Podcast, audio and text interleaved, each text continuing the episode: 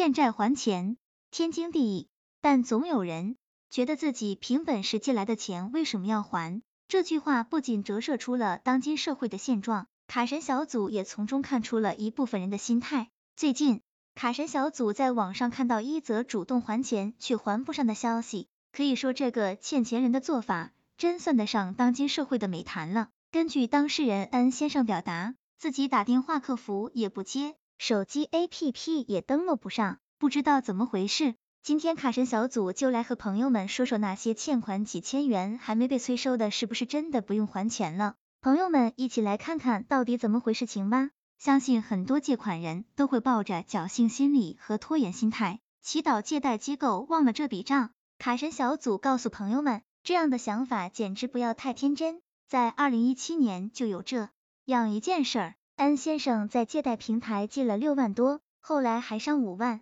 因为厂里设备急用钱，剩下的欠款，久而久之也就没再管。现在安先生换了个手机号，欠钱大概一年多了，借贷平台也没有打电话催这件事儿，也没有上门，剩下的一万多欠款，到底还用还吗？那么卡神小组认为不催收可能是以下几点原因：一、借贷公司早已把安先生列入坏账行列，对贷款公司来说，促催收安先生的一万欠款。如果花费专人专利上门催收，成本很高也不划算，所以被列入坏账行列，暂时放弃催收是正常情况。但安先生也别高兴的太早，虽然成为坏账，但毕竟借贷关系依旧存在。公司一旦追究起诉，只要借贷关系真实存在，安先生百分之百败诉，且还要缴纳高额罚息。二，贷款公司找 N 先生的最新联系方式可能需要花点时间。N 先生因为换过一次手机号，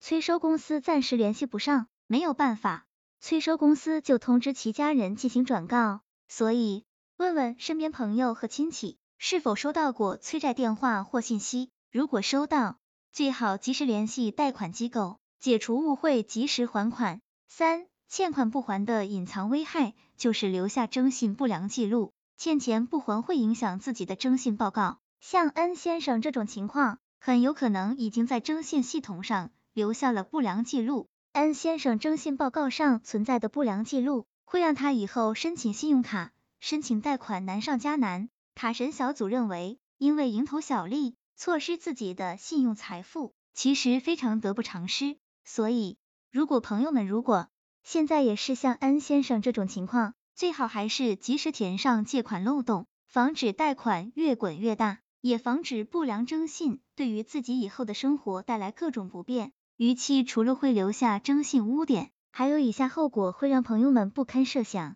一、被催收，多次短信、电话催收不还之后，信贷机构就会给借款人的其他联络人打电话，比如填资料时留下的紧急联系人。二、上报央行的个人征信报告，很多借款人不了解征信的重要性，所以肆无忌惮的逾期。但如果告诉你征信记录不好，对以后的贷款、办信用卡、买车、买房都会有影响，就问你怕不怕？再者，不上征信的网贷，千万别以为逾期后对自己不会有什么影响。虽然不能让你有不良征信记录，但大部分网贷机构之间已经实现了信息共享，一家逾期，各个机构也都不会愿意借钱给你。三、影响工作、就业和升职，亲兄弟明算账。借款人不还钱，机构当然会想尽一切办法让您还钱，比如给借款人的工作单位打电话问询，如果同事们都知道有人欠钱不还的事儿，那么这个人确定还能稳稳的拿住自己的饭碗。